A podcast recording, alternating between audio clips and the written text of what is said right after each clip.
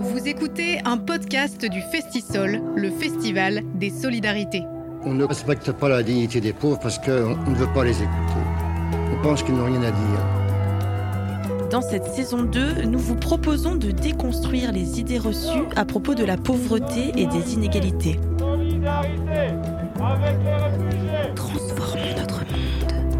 Celles et ceux qui s'engagent et quelles alternatives se dessinent derrière le bruissement des solidarités Les podcasts du Festisol à l'écoute des solidarités.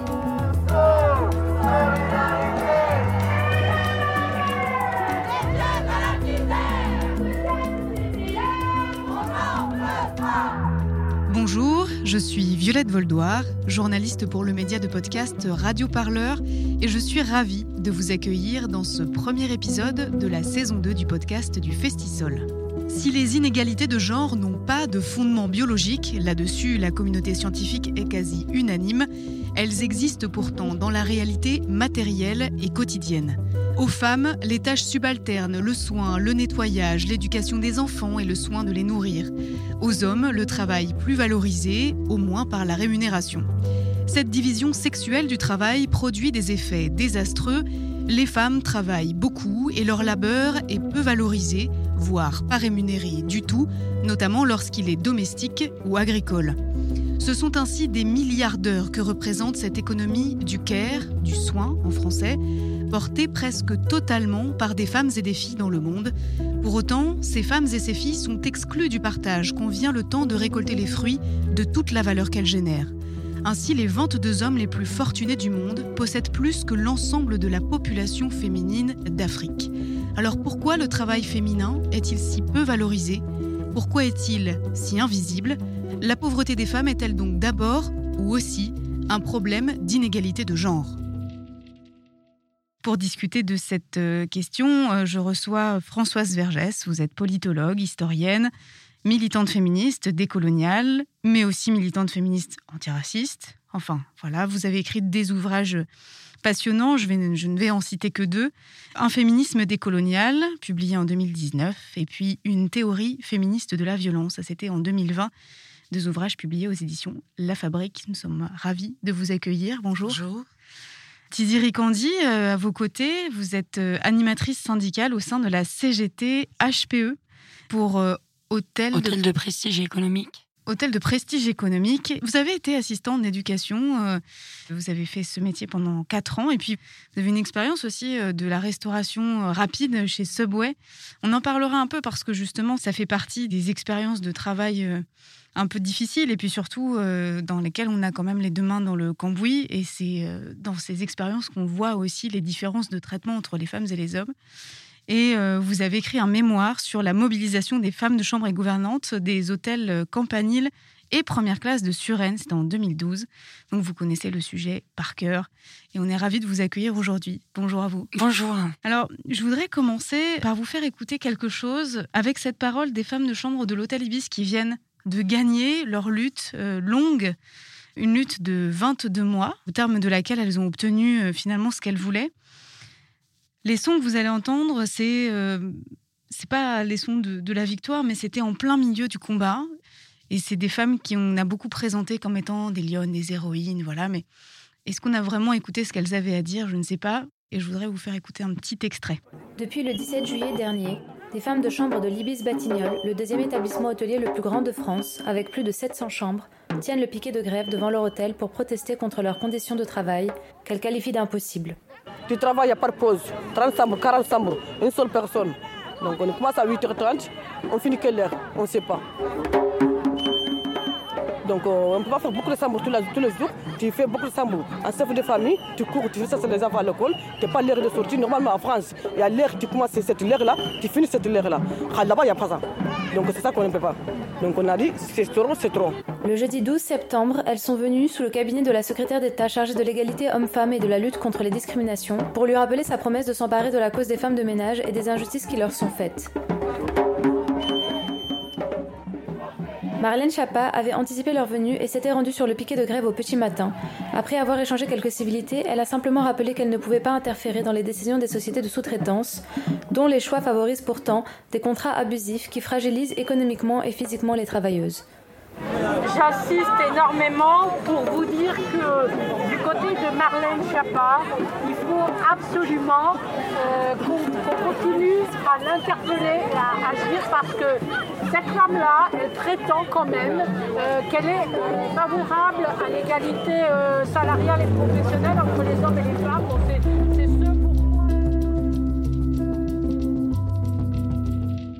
Voilà, donc vous venez d'entendre une des, femmes dans la lutte, euh, des femmes de chambre de l'hôtel Ibis. Alors, Tiziri, vous, vous avez... vous avez reconnu sa voix. Est-ce que euh, vous voulez bien nous, nous dire un petit peu euh, ce que ça a été, cette lutte, là, pendant 22 longs mois, puisque vous avez accompagné avec la CGT-HPE ces femmes, vous les avez rencontrées.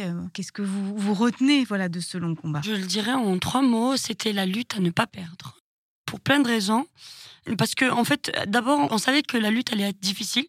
On a tendance à dire euh, à chaque début de mobilisation, on sait quand on commence, mais on sait jamais quand on finit, parce que on s'attendait pas à autant, j'ai envie de dire, de difficultés tant en interne à la CGT qu'à l'externe, c'est-à-dire le groupe Accord qui nous a quand même euh, assigné en justice plusieurs fois pour euh, faire cesser euh, le bruit devant l'établissement, les huissiers de justice, les syndicats corrompus du nettoyage. Enfin, il y avait un certain nombre de choses, j'ai envie de dire, qu'on n'avait pas forcément anticipé. Et c'est vrai que c'était vraiment une expérience, euh, une aventure humaine euh, à tous les stades. Ce qui est particulier dans le groupe en lutte des, femmes de chambre de l'hôtel Ibis, c'est que c'est que des femmes. Est-ce que ça, ça fait... Euh, ça fait une différence voilà, dans la lutte? Moi, je pense que les luttes féminines sont de fait différentes. Et le problème, euh, c'est que justement, le fonctionnement des syndicats euh, aujourd'hui en France ne tient pas compte de ça. Ne tient pas compte de l'évolution euh, de la classe ouvrière elle-même, de sa composition. On parle beaucoup de tertiarisation de l'économie, de cette nouvelle figure de l'ouvrière, femme qui vient d'un autre pays pour effectivement torcher nos gosses et nettoyer les gares, les hôtels, etc. Il y a vraiment que dans la tête de certains hommes que ça cloche en gros au niveau de la combativité des femmes, parce que les femmes, de toute façon, elles se sont toujours battues, euh, que ce soit en France euh, ou ailleurs. Et j'ai envie de dire, les femmes immigrées, plus que les autres. Parce que, étant moi-même immigrée, euh, je peux vous dire que quand on arrive en France, on se la coule pas douce comme on essaye de nous faire croire. quand on arrive, on met les mains dans le cambouis et effectivement, même si tu as un bac ou ou une licence, euh, ça coûte euh, limite pour rien. Et les premiers boulots qui se présentent à toi, c'est effectivement des boulots dans la restauration rapide, de livreur, dans le nettoyage, euh, etc. Et donc, tu dois te battre, tu dois te battre aussi pour les logements. Et beaucoup de ces femmes de chambre de l'hôtel Ibis des Batignolles, elles étaient particulièrement déterminées à aller jusqu'au bout contre l'accord parce que elles ont aussi mené des expériences de ouf avant. Quand on prend quelqu'un comme Rachel euh, Keke, euh, c'est une camarade qui a fait des occupations euh, pour avoir un logement social. Quand on parle de Geneba, c'est quelqu'un qui s'est battu pour avoir sa carte de 10 ans. c'est toujours les, les, combats avec la police, à la mairie, dans les organismes sociaux, enfin à la CAF. C'est des galères quotidiennes, c'est des luttes permanentes. Donc je pense honnêtement qu'il y a vraiment que les pour le coup, certains journalistes, et je le dis un peu humblement, hein, sans vouloir offusquer quiconque, il y a vraiment que certains journalistes et certains euh, euh, politiques euh, qui découvrent. Elles, en fait, elles se sont toujours battues. On veut pas les voir, c'est tout. C'est une autre chanson. On veut pas les voir. Françoise Verza, justement, vous voyez hocher la tête à ce que disait Tiziri Candy. On veut pas les voir, alors, ces femmes-là. Comment est-ce que vous pourriez définir justement cette, problématique d'invisibilité de ces femmes que on ne voit pas finalement? C'est une invisibilité fabriquée, construite. Euh, il est très important pour le système pour qu'il se poursuive, patriarcal, capitaliste, racial, euh, que des choses soient à la fois sous nos yeux et qu'on ne les voit pas. C'est-à-dire, tout le monde voit euh, les vigiles, les femmes de ménage, on voit bien, mais ça c'est rendu invisible. Moi, très souvent, je fais faire la remarque, je sais pas, je donne une conférence, je dis, mais est-ce qu'on se rend compte que si on est là, ça a été nettoyé? Par qui ça a été nettoyé. C'est-à-dire qu'on a effacé cela. C'est-à-dire on arrive et très souvent on va se mettre à parler injustice, inégalité, euh, mais sans tenir compte de la matérialité des choses. C'est-à-dire que ce qui rend même notre conversation possible euh, sur l'anticapitalisme ou l'antiracisme, c'est parce qu'il y a des personnes qui, elles, sont invisibilisées, qui ont nettoyé l'endroit euh, le matin ou vont le nettoyer le soir.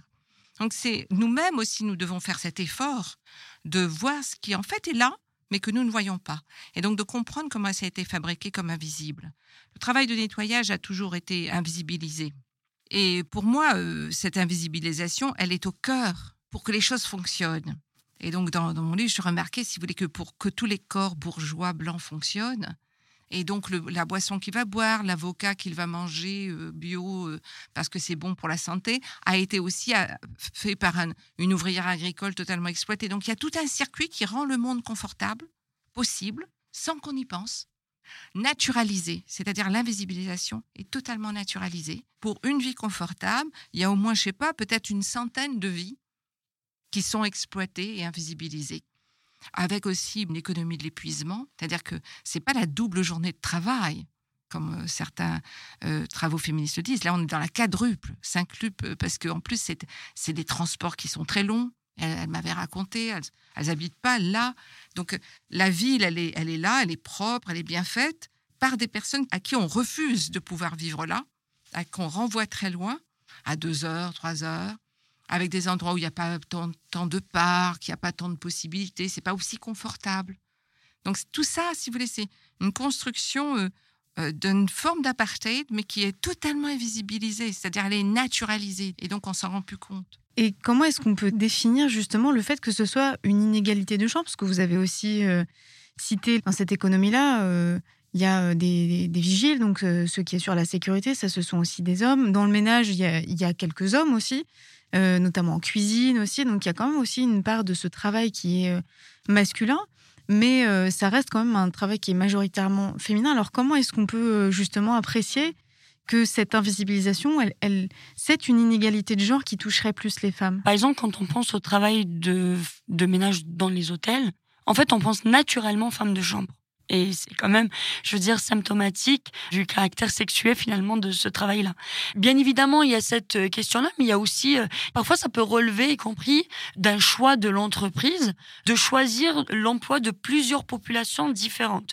C'est-à-dire, jusque-là, on a employé, par exemple, majoritairement des populations euh, d'Afrique subsaharienne ou du Maghreb. Et en fait, il y a eu quand même pas mal de luttes de ces populations-là, le fait d'appartenir à une même communauté, à une même origine, fait que même si elles parlent pas le français, elles parlent quand même une même langue qui n'est pas comprise par ailleurs par l'employeur et ça devient un atout. Les employeurs ont aussi compris ça et maintenant euh, on se retrouve par exemple dans des hôtels à avoir deux trois salariés de chaque communauté et euh, tu es quelque part sûr que les gens ne se parlent pas entre eux. Euh, c'est effectivement des choses qui sont utilisées pour contrer les possibilités de mobilisation aussi. Généralement, quand on embauche des salariés, on les embauche parce que euh, on leur attribue certaines qualités euh, professionnelles, ou sinon, si on estime que les personnes n'ont pas les, compétences professionnelles, on les forme. Mhm. C'est le minimum. Mais quand tu as, par exemple, des salariés qui travaillent dans un hôtel euh, depuis 5, 6 ans, 10 ans, qui n'ont même pas le droit à l'alphabétisation, alors qu'il y a quand même des jurisprudences que d'ailleurs notre syndicat a fait, et que derrière, elles passent 10 ans, 15 ans, 20 ans au même poste, sans aucune évolution professionnelle, au même niveau de salaire, à la même grille de qualification, ça me pose quand même problème. Et ça me pose d'autant plus problème que généralement, c'est des métiers sous-traités. Euh, et l'argument principal invoqué par les hôtels pour sous-traiter ces services, c'est la recherche de la qualification faut quand même nous expliquer. Alors Tiziri, euh, vous qui connaissez très bien euh, justement cette, euh, ce qu'on appelle l'économie du care, c'est-à-dire à la fois le soin des enfants, mais aussi dans la santé, donc les aides soignantes, les infirmières, mais aussi toutes les personnes qui font le nettoyage dans les hôpitaux, qui se sont aussi un peu manifestées pendant la période du, Covid, ce qu'elles n'ont pas tellement l'habitude de faire. Comment est-ce que ça se passe concrètement? En fait, quelles sont les difficultés que ces femmes rencontrent dans leur travail par rapport à d'autres types d'emplois euh, salariés. On sait que à l'usine, c'est les 3-8. Voilà. C'est quoi la spécificité justement du travail du Caire? Euh, Est-ce qu'on fait des horaires normaux? Est-ce qu'on fait des temps de trajet plus longs, comme le disait Françoise Vergès? Voilà. Comment est-ce que vous pourriez décrire un petit peu tout ça? Pour le coup, ça dépend. Est-ce que la personne travaille dans un hôtel Auquel cas, il y a une problématique particulière. Ou est-ce que la personne travaille dans des bureaux? Les trois quarts des entreprises en France, qu'elles soient publiques ou privées, sous-traitent leurs services de nettoyage au prétexte qu'elles ne savent pas faire. Les hôpitaux sous-traitent, les universités sous-traitent, euh, etc. Les hôtels, dont le nettoyage des chambres est quand même le cœur d'activité, sous-traitent. Euh, donc voilà, il y a quand même une sous-traitance euh, assez généralisée de ces services. Et pour les salariés qui travaillent dans des bureaux, les gares, etc., qui travaillent très très tôt le matin ou très très tard le soir. Donc effectivement, il y a la problématique des horaires décalés. Je vous invite et j'invite les auditrices et les auditeurs juste à prendre le, soit le bus de nuit, soit euh, le premier métro de la journée à 5h30 du matin et vous allez vite vous rendre compte. Hein. Ensuite, il y, a, des problématiques euh, particulières aussi dans, dans la sous-traitance hôtelière, qui est pour le coup le métier que je connais le mieux. On a un problème d'horaire tout court. C'est-à-dire que, comme elles le disent elles-mêmes, on sait quand on commence, on ne sait pas quelle heure on finit. Et ça, c'est lié justement à la cadence. C'est exactement ce que disait Geneba dans le podcast que vous avez passé. Euh, c'est-à-dire qu'on arrive dans des hôtels où les salariés, on va leur donner 20, 30, 40, 50 chambres et on va leur demander ben, de, de gérer. Et c'est trois chambres et demie à l'heure. On leur donne un nombre de tâches à faire. Un nombre de tâches à faire et c'est à toi de te débrouiller. Donc c'est pire que l'usine en fait. Ça veut dire que c'est comme si on avait juste un nombre de pièces à fabriquer et puis. Euh, oui, sauf que là, on le problème entre guillemets comme on veut quoi. Sauf que là, le problème, c'est que tu es embauché à temps partiel et euh, tu as 4 heures pour faire 25 chambres dans un hôtel 3 étoiles. J'ai envie de dire chiche. C'est impossible. Parce que faire une chambre, ça veut dire euh, changer faire les draps, une chambre, ça veut dire une prestation entière. Hein. Alors une femme de chambre peut le dire mieux que moi. tu rentres dans l'hôtel, dans la chambre, tu bloques la porte, tu ouvres la fenêtre pour aérer, tu changes les draps, tu changes les housses, euh, tu changes les têtes d'oreiller, tu vérifies en dessous du matelas s'il n'y a pas un poil qui traîne ou quoi que ce soit, tu mets les produits d'entretien dans la salle de bain, tu laisses agir, tu nettoies ta chambre, après tu fais ta salle de bain et tu passes la serpillière. Tout ça chronométré 15 minutes, 17 minutes au plus tard. Euh, enfin, plus, j'ai envie de dire chiche. Et le problème, c'est qu'il n'y a pas de pointeuse et donc toutes les heures faites en plus, c'est pour ton compte. Bah, c'est plus intéressant pour les employeurs d'embaucher des salariés à temps partiel euh, qui font du temps complet payé temps partiel. Donc ça, c'est du travail gratuit en fait. Tout à fait. Quand même du travail dissimulé, non en, déclaré. En juridique, on appelle ça du travail dissimulé. Tout à fait. Illégal, voilà. Et, ce que je veux dire aussi, ça affecte très très lourdement le rythme de travail. Une femme de chambre, une femme de ménage, quand je la vois au loin, je la reconnais. Il y a tout. En fait, il y a la posture. Tu remarques les genoux, tu remarques les poignets. Les corps sont déformés. Et c'est quand même des choses très très lourdes, très très graves en fait, qui se passent devant nous, devant nos yeux, sans qu'on s'en rende compte en fait.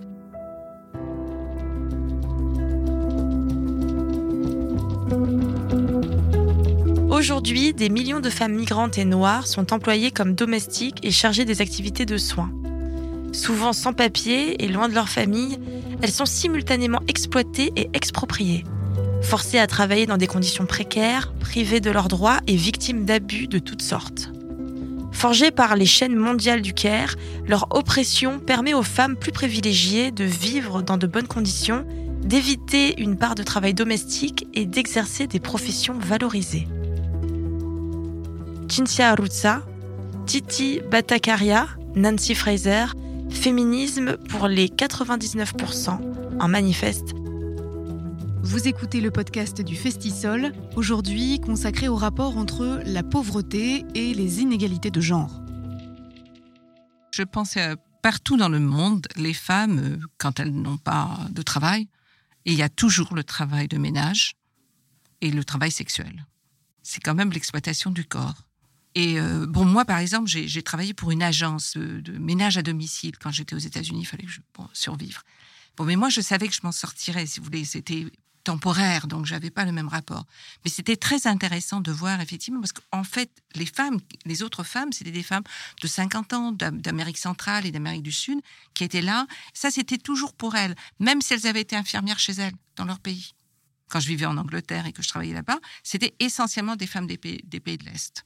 Et, cette exploitation constante d'une énorme force de travail féminine au niveau planétaire, est absolument extrêmement importante et très peu étudiée d'une certaine manière. C'est étudié, si vous voulez, sociologiquement, mais pas au, point où si tout ça, ça s'arrêtait, mais le monde s'effondre. Enfin, même déjà, par exemple, si toutes les femmes de ménage, pour rappeler comme ça, arrêtaient de travailler dans Paris, hein, dans Paris, hein, dans Paris, on peut plus rentrer dans un hôpital, on peut plus aller dans une école, on peut plus aller dans un cinéma, on peut plus aller à l'hôtel. Où est-ce qu'on peut aller?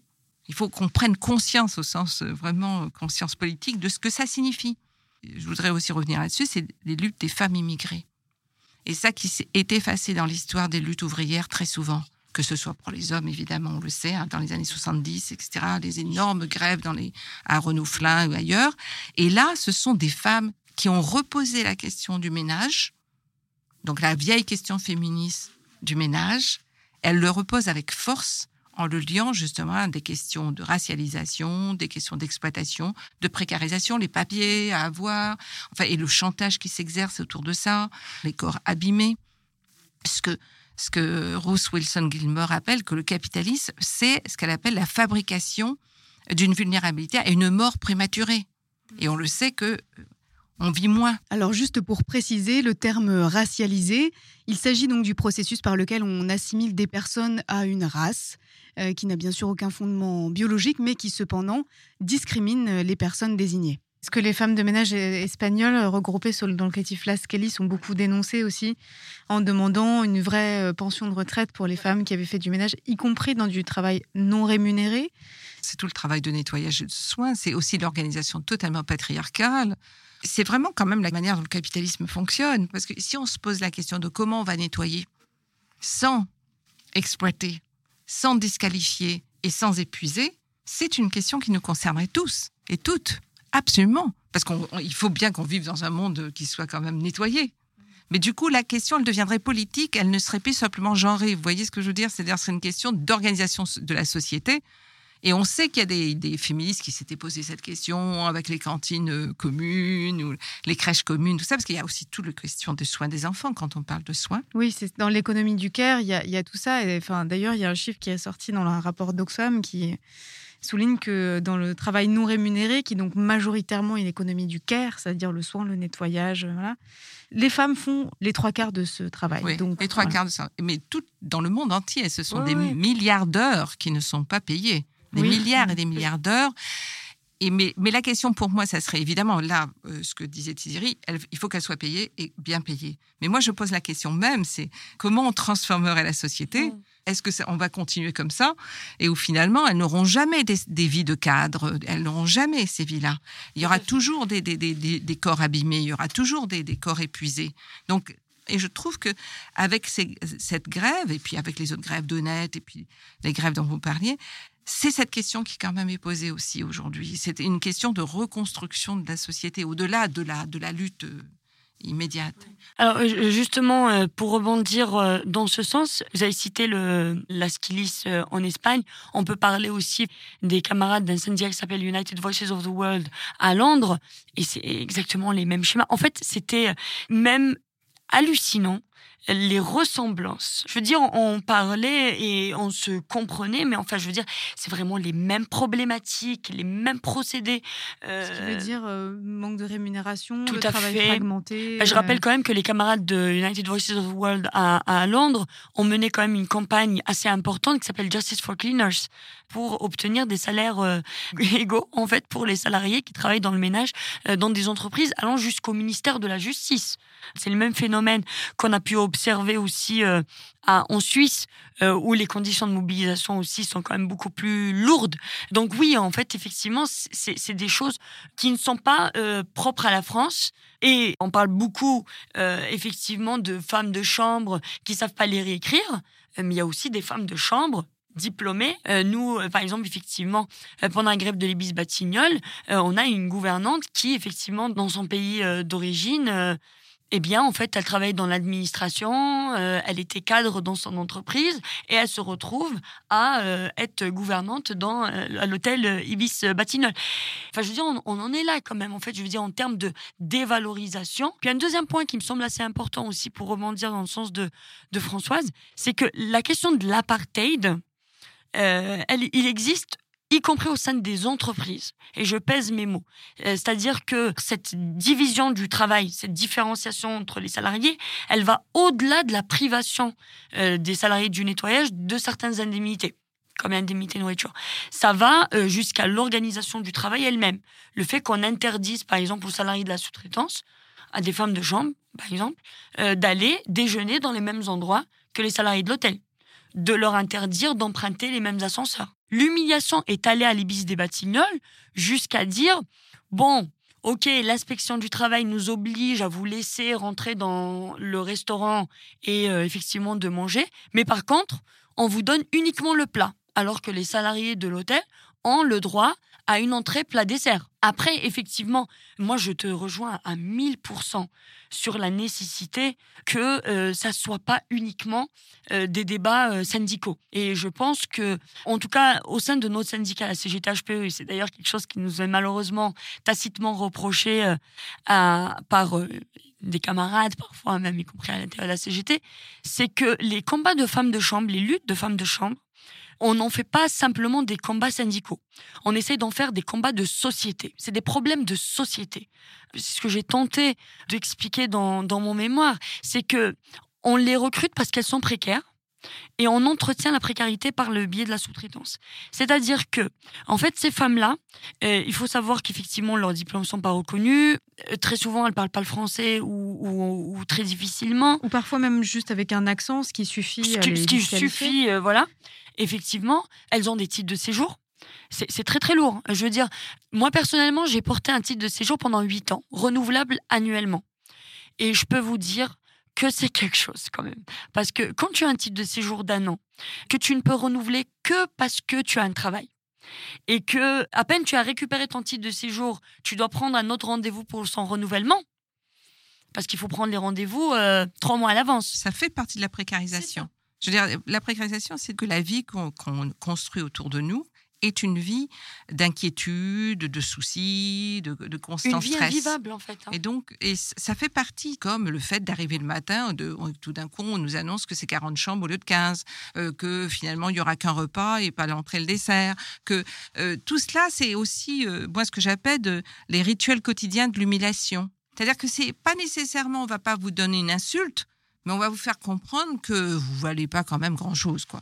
Et ça, ça ronge aussi. Ça fait partie de l'attaque sur la santé des personnes. Santé physique, santé mentale. Santé physique et santé mentale. donc tout, tout ça, euh. c'est vraiment quand je dis ça, ça attaque les corps, c'est pas seulement euh, donc physiquement, mais euh, toutes les, les, femmes de ménage aussi qui témoignaient que d'Espagne ou d'ailleurs, comment elles prenaient beaucoup d'antidouleurs parce que euh, très rapidement, elles avaient des douleurs partout, au poignet, au coude, au genou.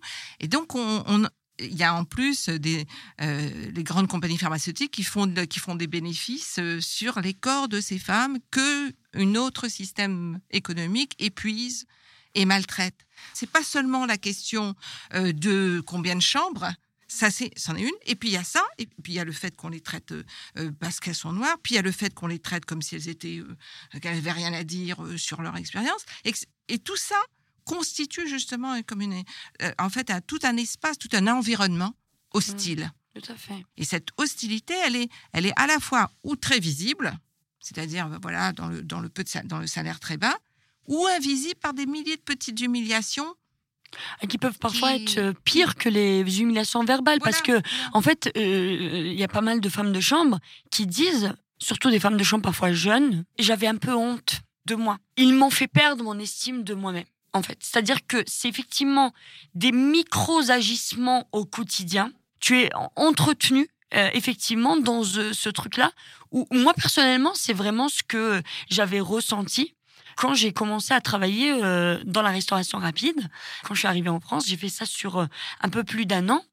Et après un an, quand euh, j'ai commencé à chercher un autre travail ailleurs, je commençais à me poser des questions de est-ce que réellement, alors que j'avais un bac plus 5, hein, est-ce que je, peux réellement travailler comme assistante d'éducation? Parce que je ne sais pas si un étudiant, me, un élève me pose une question, est-ce que j'ai vraiment, je vais vraiment pouvoir répondre? Parce qu'au bout d'un moment, en fait, à force de faire que des sandwichs, tu passes ta journée à couper du pain, à mettre des, de la viande, des sauces euh, et des trucs. Sur une année, tu te dis, je ne sais faire que ça. Et c'est réel. Cette aliénation, elle se construit au quotidien. Tu perds confiance. Ça vide, Tu en te, fait. ça te vide. Et ça contribue au fait que on veut arrêter plus rapidement. On n'a pas une vie pleine. C'est pas des vies pleines. Je me rappelle une des grévistes d'Honnête qui m'avait pris euh, sa, sa retraite anticipée parce qu'elle me disait Mais François, je n'en peux plus. Je n'en peux plus. J'ai trop mal le matin. Il me faut une ou deux heures pour que mon corps se remette en place. Je veux dire, pour moi aussi, c'est d'un côté la profusion de choses sur la protection, les femmes qui doivent être les enfants, tout ça, et de l'autre côté, l'organisation de vie totalement précarisée où la protection n'existe pas. Donc, euh, plus on parle de protection d'un côté, en même temps, pour euh, utiliser la, le fameux terme, c'est la doctrine tu en même temps, en fait. C'est une doctrine.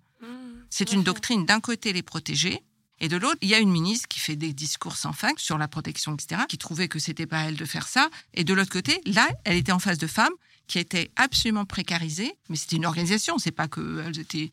Parce que, Ouais, grâce à la doctrine du en même temps, Ouais. euh, il y avait rien à faire.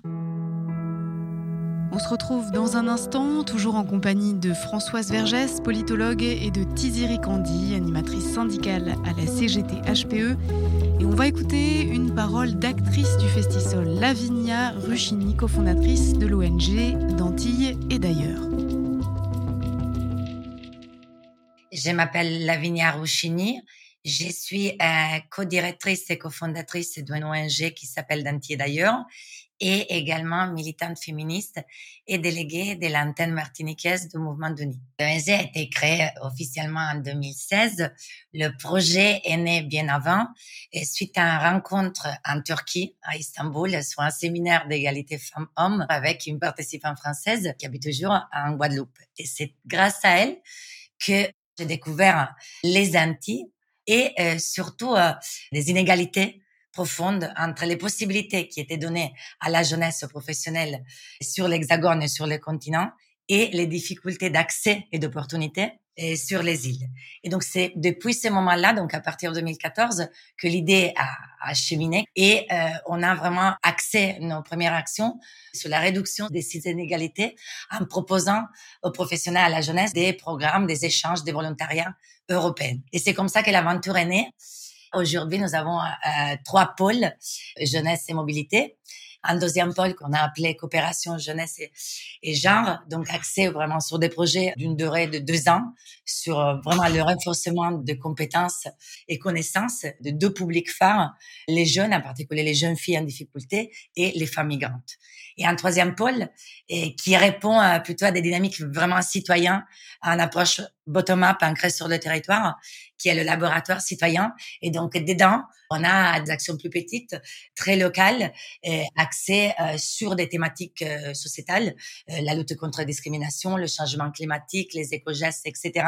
Voilà, voilà, qui nous sommes aujourd'hui. Donc, nous avons aujourd'hui une quarantaine de projets et on a des projets phares. Je citerai, euh, voilà, le lancement de Tiers-le. On l'a conçu euh, en plein premier confinement et on a, on a pu enfin voir sa réalisation le 1er mars 2021 et donc ça s'appelle le Trois lieux un espace féministe, un espace citoyen et un pont entre la Caraïbe et l'Europe.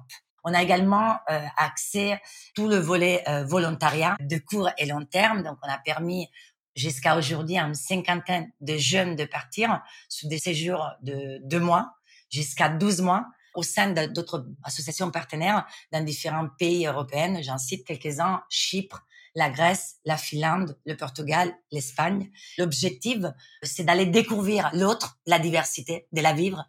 Comprendre qu'il y a d'autres manières de faire, il y en a pas. C'est pas juste mauvais, c'est simplement différent. Et donc, on permet à ces jeunes d'aller faire une expérience.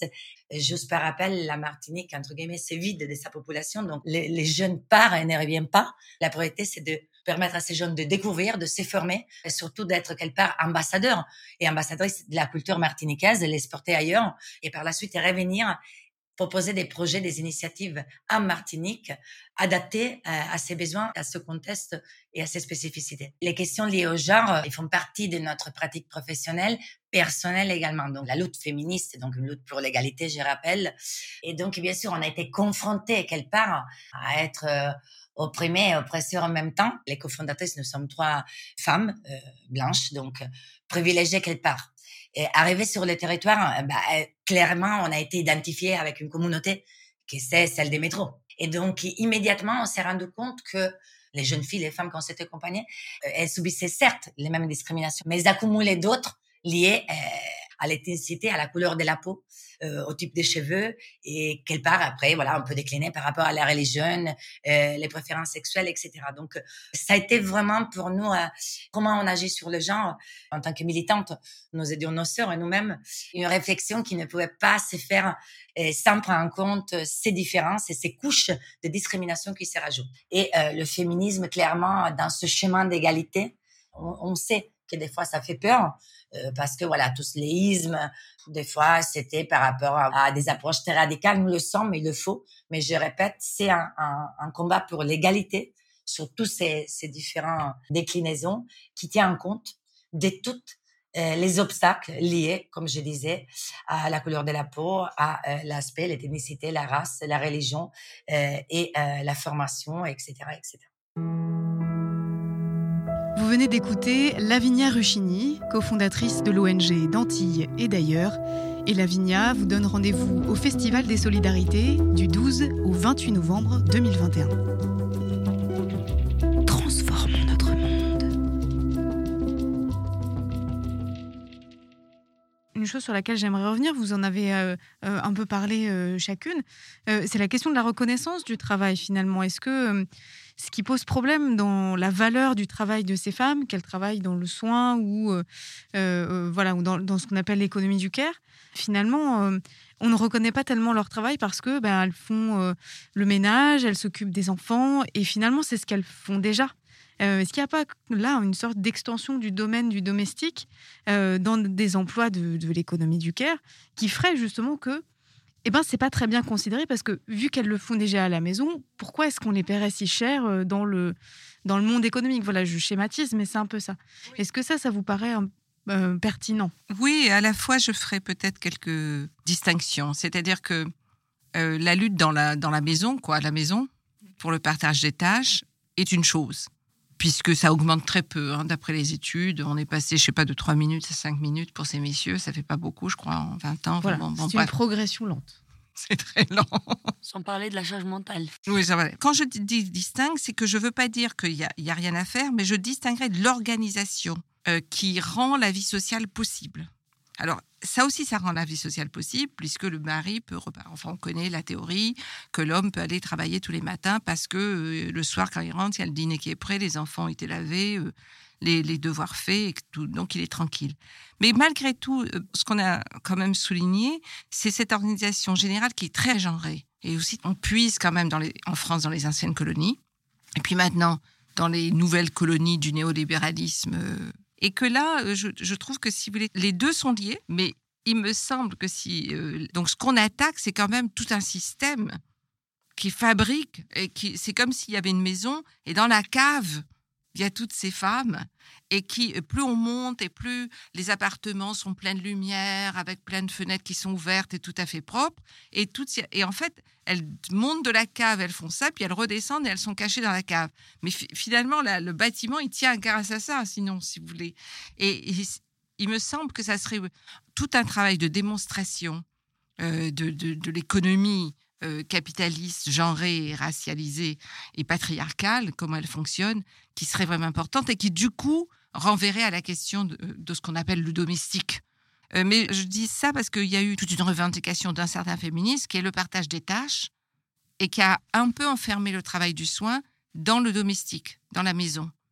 Et moi, ce qui m'intéresse beaucoup, c'est ces milliards de femmes partout dans le monde qui nettoient, que ce soit au Liban, en France, en, en Espagne ou ailleurs, et, donc qu'on doit lier, mais il me semble pas c'est l'extension de la maison qui se fait dans la société.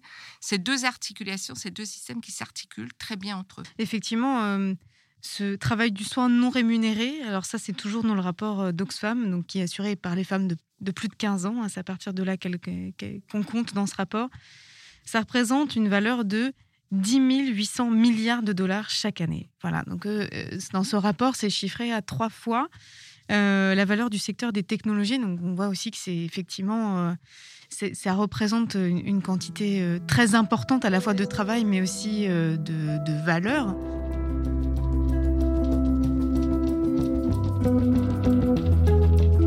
L'agriculture industrielle nous rend indifférents aux paysans et paysannes, en particulier aux femmes et à leur rôle dans la transition agroécologique. Pendant des milliers d'années, les femmes ont produit leur nourriture et garanti la sécurité alimentaire de leur famille et de leur communauté. La mentalité patriarcale ne se contente pas de dévaloriser le rôle des femmes dans la sécurité alimentaire. Elle détruit également la diversité biologique et culturelle par le biais du concept de monoculture et des monopoles d'entreprise sur la vie et le savoir. Il est donc crucial de renforcer le rôle expert des femmes dans la conservation de la biodiversité. Les femmes ont une longue tradition de sélection, de conservation et de multiplication des variétés de semences paysannes qui contribuent à la préservation de la biodiversité locale. Qu'il s'agisse de la pandémie ou de l'appel à régénérer la terre ou à prendre soin des communautés confrontées à la faim, au chômage et à la pauvreté, l'expérience des femmes et leur dévouement aux soins guideront la transition écologique. Vandana Shiva. Vous écoutez le podcast du Festisol, aujourd'hui consacré au rapport entre la pauvreté et les inégalités de genre.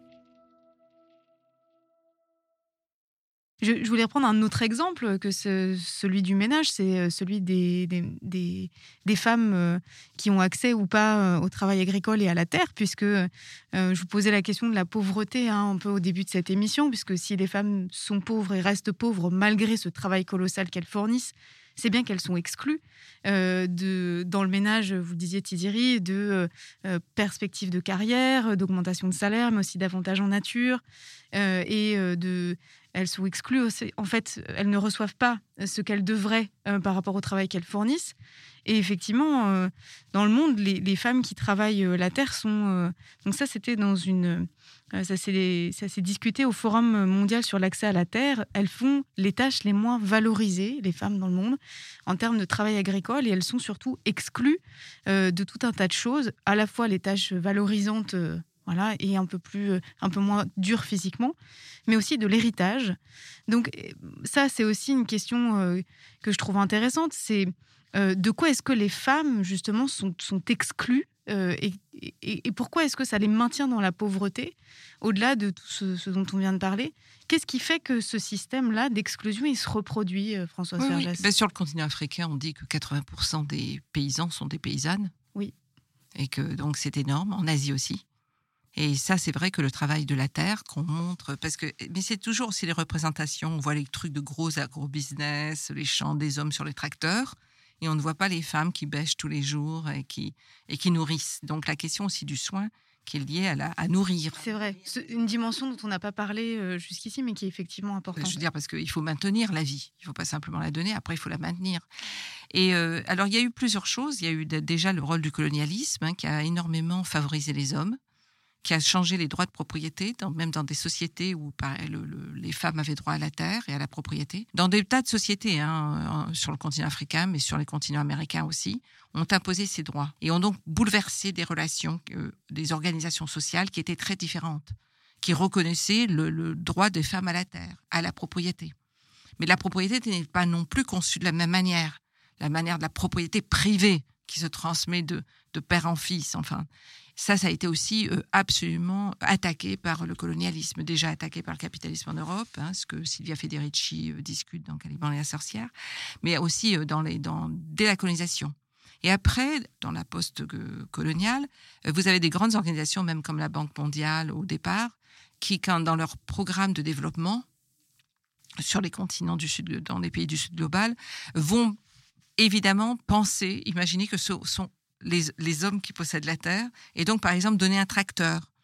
Faire, euh, et donc le tracteur, bah, l'homme va se mettre sur le tracteur, alors que ce qu'il fallait faire, c'était creuser par exemple un puits plus près pour que les femmes elles fassent pas 6 km à pied pour aller chercher l'eau. C'était quand même des hommes qui pensaient, donc évidemment ils pensent à partir de leur corps, à partir de leur position comme ce que vous dites sur aujourd'hui. En France, quand il y a eu le confinement, tout d'un coup, il y a eu la découverte des métiers essentiels. On voyait bien, moi j'imaginais bien le, la réunion des mecs là. Alors oui, bon, on va confiner, bon alors on va faire ça comme ça, puis ça, puis, puis alors, je sais pas, il y a deux jours plus tard, il y a quelqu'un qui dit non mais on n'a pas pensé là, il fallait quand même qu'on nettoie. Puis alors il y a toutes les, les infirmières, oh mince, on va inventer les métiers essentiels, c'est vrai, oulala, on n'avait pas pensé. Mais on se rend compte que si vous voulez, il n'y avait pas pensé. Il n'y avait pas pensé. C'est quand même extraordinaire quoi. Euh, tout ce qui est aujourd'hui aussi même, il y a des détails auxquels on ne pense pas, tous les pesticides, insecticides aussi, qui sont tournés vers la rentabilité et non pas sur une manière de cultiver la terre et qui défavorisent les femmes. Et la, la, quatrième chose, c'est aussi le vol des terres la réorganisation de vastes, d'immenses plantations en Afrique ou dans les Amériques, aujourd'hui de bananes, d'huile de, palme ou de choses comme ça, où les femmes sont réintroduites comme ouvrières agricoles ou comme euh, ouvrières euh, pour, les, pour la transformation, par exemple, des bananes. Et là, on est dans les conditions de, la plantation, de, de plantation esclavagiste. Le viol systématique, la brutalité systématique, la violence systématique. Donc il y a ce que vous dites sur la question de la terre, c'est aussi de, donc de reprécariser les femmes, de les avoir précarisées tout du long, hein, depuis le colonialisme, ça, et de les reprécariser, et de les couper de la terre. Il y a toute une série de, situations aussi, donc de perte de savoir, euh, des femmes qui connaissaient des plantes. Ça fait partie aussi de l'extractivisme. L'extractivisme, c'est aussi d'extraire les savoirs, de voler les savoirs. C'est pas seulement voler donc les choses, et là et d'imposer d'autres formes de, culture. Euh, bah, il y a un, chercheur euh, sud-américain qui appelle ça euh, l'agro-extractivisme, le capitalisme agro-extractiviste pour mettre extractivisme et agricole ensemble. Oui, pour dire que c'est pas seulement les mines de fer, de charbon, voilà, il ne s'agit pas seulement d'extraire les minéraux de la terre. C'est donc la précarisation des femmes, l'invisibilisation des femmes va avec toutes ces formes aussi de plus en plus grandes d'appropriation, euh, de vol de terre, d'appropriation des terres et d'appropriation des savoirs et de précarisation de plus en plus grande des femmes qui travaillent la terre.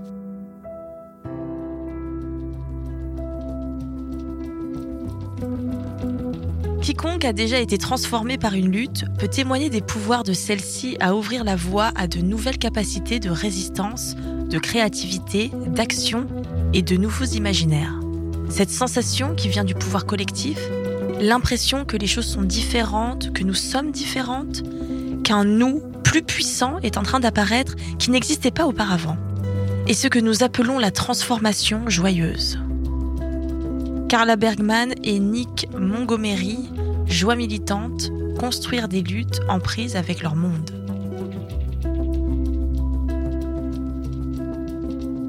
Que je voudrais aussi dire, c'est que euh, je trouve qu'il y a un vrai problème sur lequel on doit travailler syndicalement parce que les syndicats ont une responsabilité.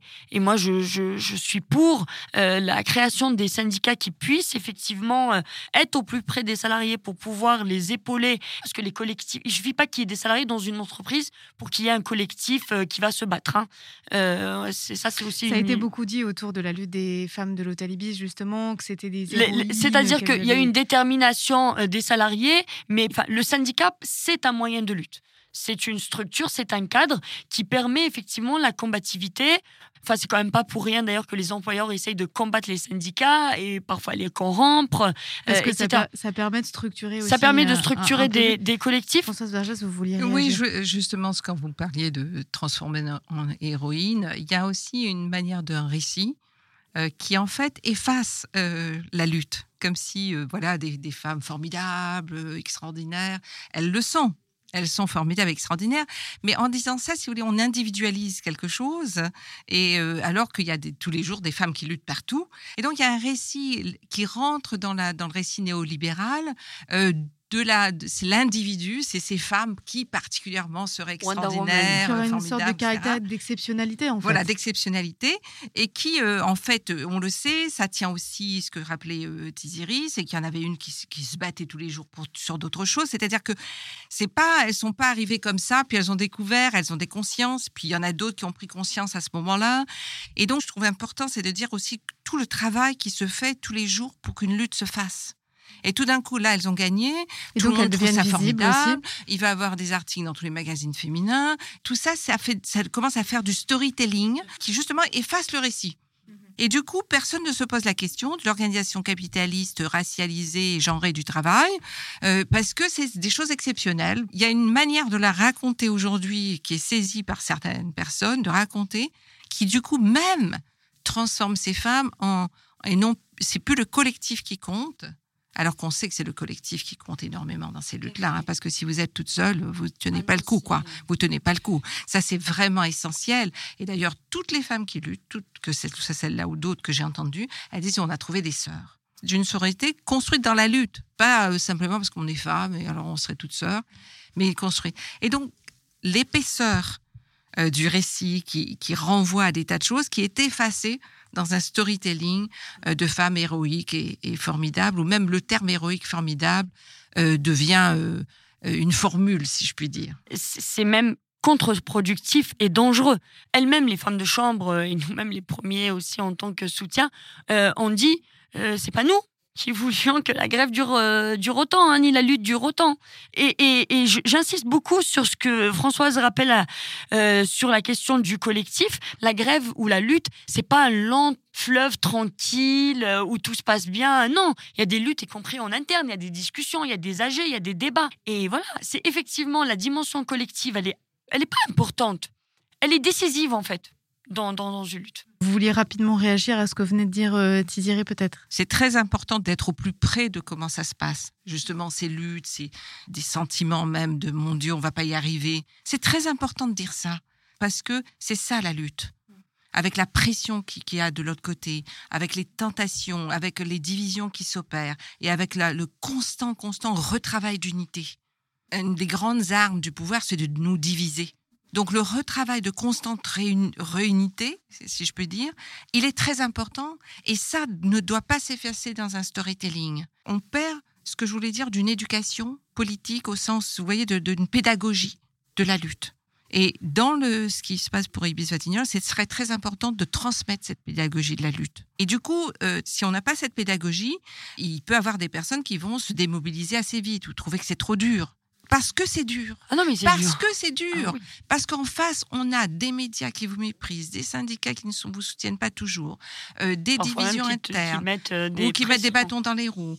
Euh, on a tous les journaux, tous les jours qui parlent absolument d'autre chose, comme si ça c'était vraiment pas du tout important.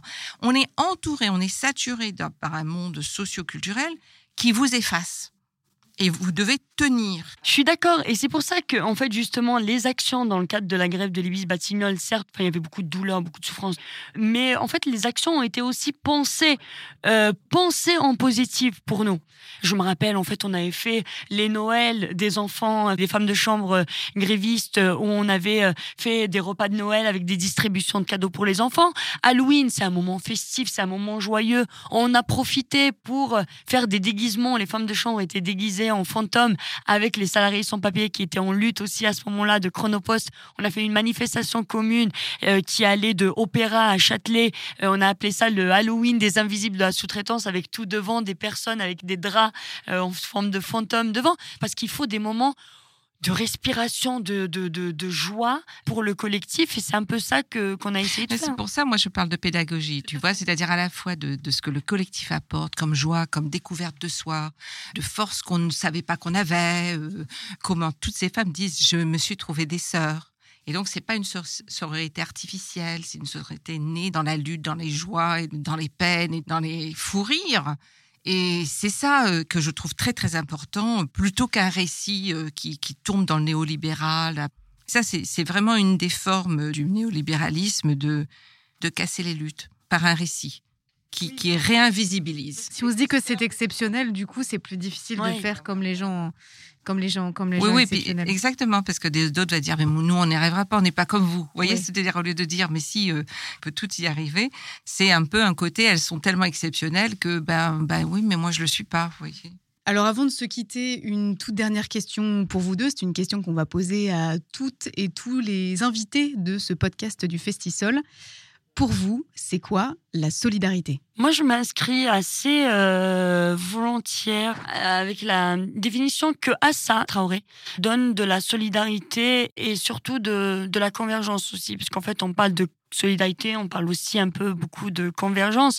La solidarité, c'est euh, de se retrouver, de réfléchir ensemble, travailler ensemble et de d'essayer de, de voir les choses autrement que par un, seul prisme en fait. C'est vraiment s'approprier une lutte, euh, s'approprier les luttes. C'est euh, de voir que dans, dans la lutte, il y a un côté pas simplement émancipateur, un côté libérateur qui va euh, vraiment transformer complètement ta pensée, tes idées, ta, ta vision. moi, les, les luttes que j'ai menées euh, m'ont complètement transformé, ont transformé ma, vision de ce que c'est la solidarité. C'est ça, c'est pas simplement l'aide en fait. C'est euh, de penser l'autre et de penser la construction avec euh, avec l'autre en fait. je dirais que c'est d'abord un peu s'oublier soi-même, c'est-à-dire ne pas se mettre au centre, au, au, cœur des choses. c'est c'est pas ma vie, c'est pas mon expérience, mais ça n'a pas d'importance. C'est ça fait partie de la lutte. Euh, donc je, je, je, dois, si mon but est de démanteler le système patriarcal, euh, capitaliste et raciste, hein, euh, démanteler la maison du maître, eh bien, toutes les forces sont bienvenues. Et moi, par exemple, ben, je sais peut-être manier un marteau pour casser quelque chose, mais je ne sais pas faire autre chose. Et d'autres savent le faire. Il y a ça. Et puis vraiment s'oublier soi-même quand je dis ça, c'est-à-dire d'être capable de... Je suis, j'ai pas besoin d'être entièrement d'accord avec tout pour me pour être avec d'autres.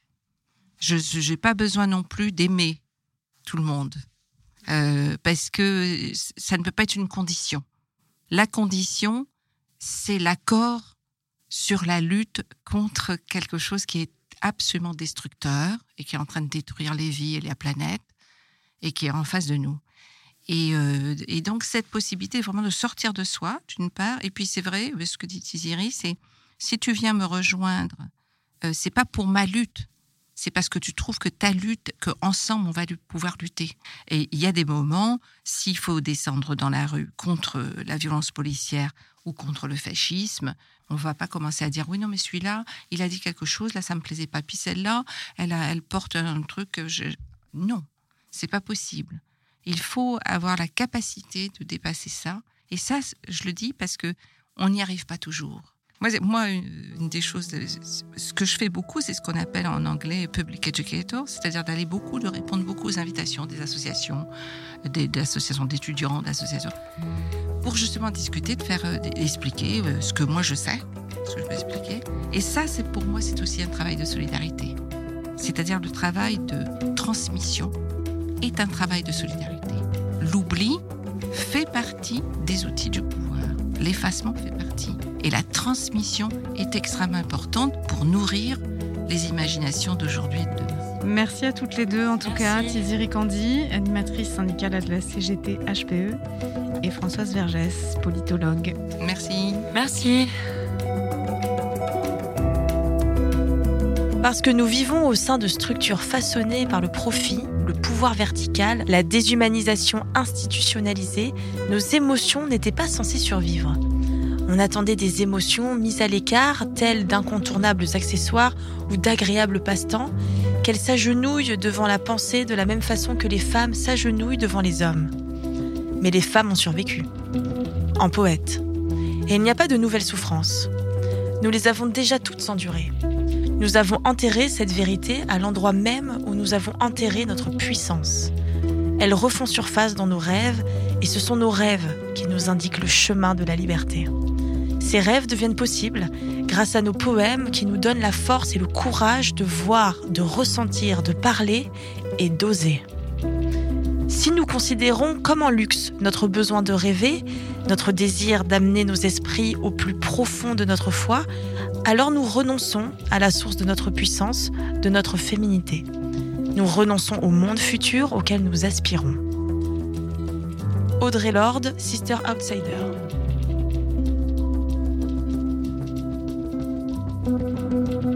Merci d'avoir écouté ce podcast, premier épisode de la saison 2 du podcast du Festisol. Retrouvez le Festival des Solidarités du 12 au 28 novembre 2021 et toutes les infos sur festivaldesolidarités.org.